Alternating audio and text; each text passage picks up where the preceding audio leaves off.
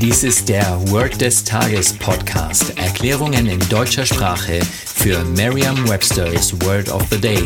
Eine Produktion der Language Mining Company. Mehr Informationen unter www.languageminingcompany.com-podcast.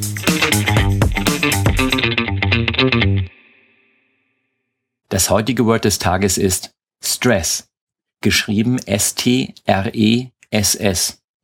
Eine Definition aus dem Englischen ist something that causes strong feelings of worry or anxiety. Eine Übersetzung ins Deutsche ist der Stress. Hier ein Beispielsatz aus Merriam-Webster's Learner's Dictionary.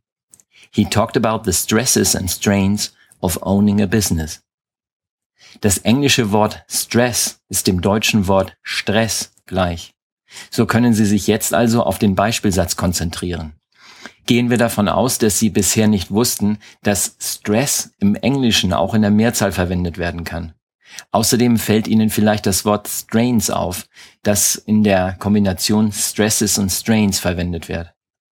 Es ist nicht notwendig, die Bedeutung eines jeden einzelnen Wortes in einem Satz zu kennen.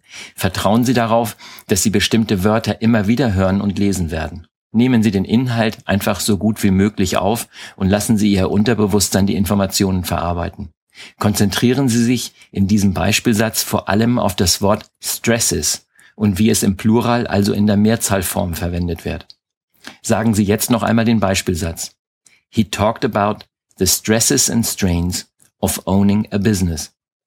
Vertrauen Sie dabei auf Ihre Vorstellungskraft. Je intensiver Sie sich die Situation vorstellen, desto länger bleibt die Bedeutung des Wortes und des ganzen Satzes in Ihrem Gedächtnis.